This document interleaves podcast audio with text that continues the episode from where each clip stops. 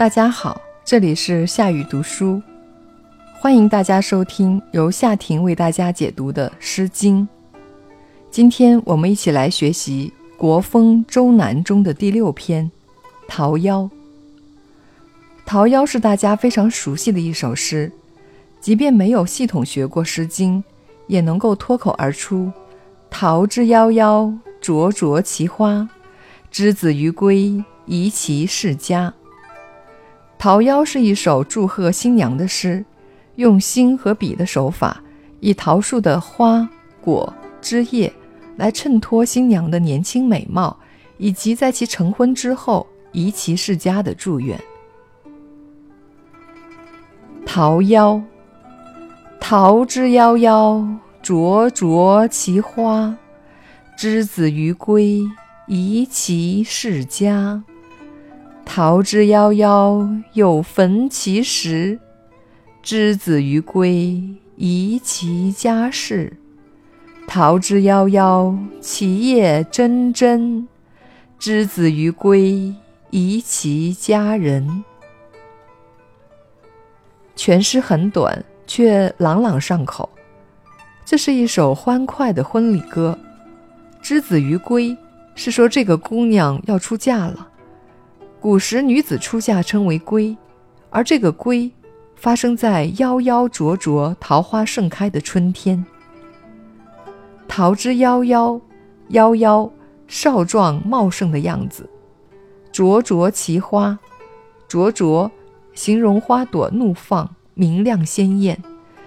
注意，这里要念灼灼其花，而不要念成灼灼其华。这个华是同花朵的花的意思。之子于归，之是语气助词，之子即子，这里指这位姑娘。于归，于是去往的意思。归，姑娘出嫁。古代把丈夫看作女子的归宿，故女子出嫁称为归。之子于归是说这位姑娘要出嫁了。我们前面学过，格谈中出现过“归宁父母”。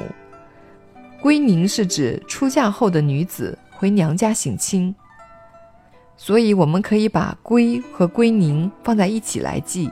归是女子出嫁，归宁是出嫁后回娘家省亲。宜其世家，宜和顺亲善，世家其义有三。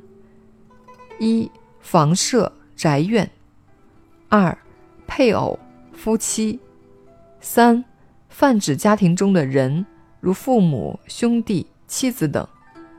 此文的世家是取第二个意思，配偶夫妻，在这里有指夫家。下文的家事家人均指夫家。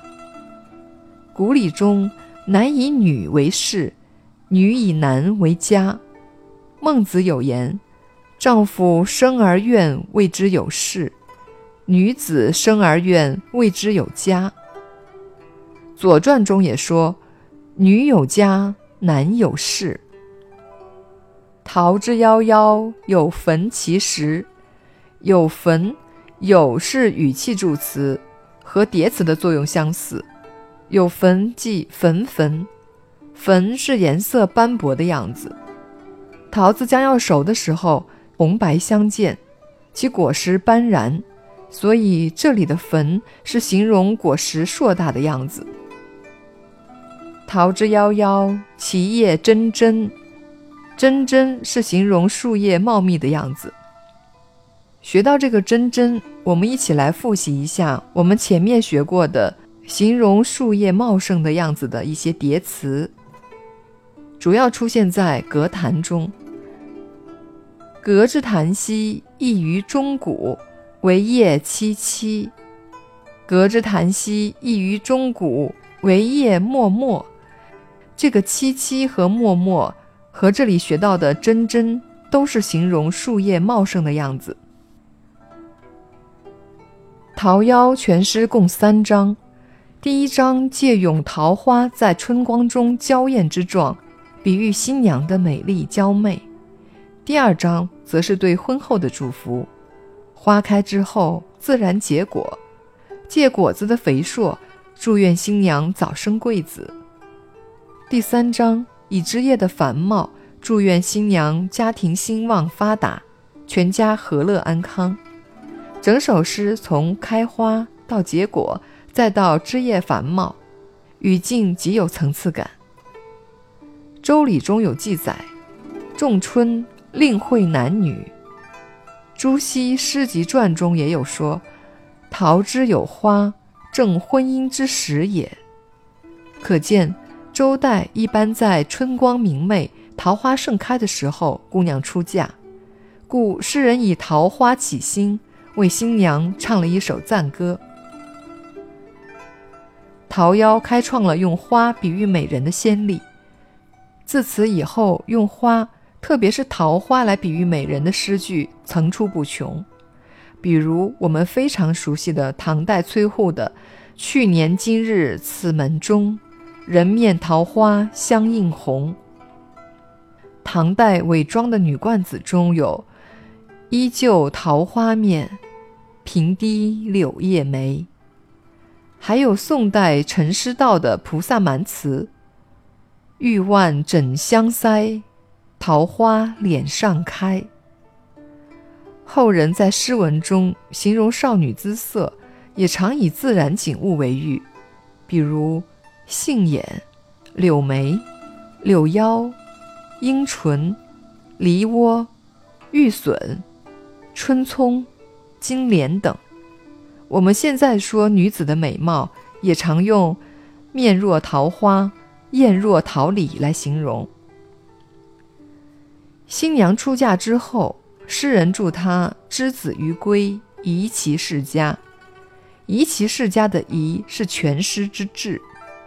宜者和顺之意，新娘不仅要有艳若桃花的美貌，还要有宜其世家的美德。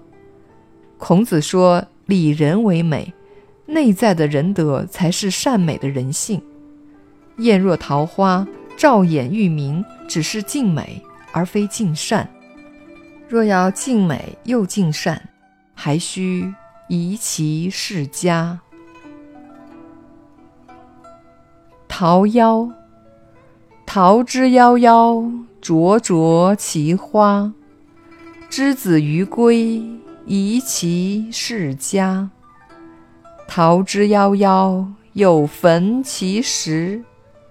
之子于归，宜其家室。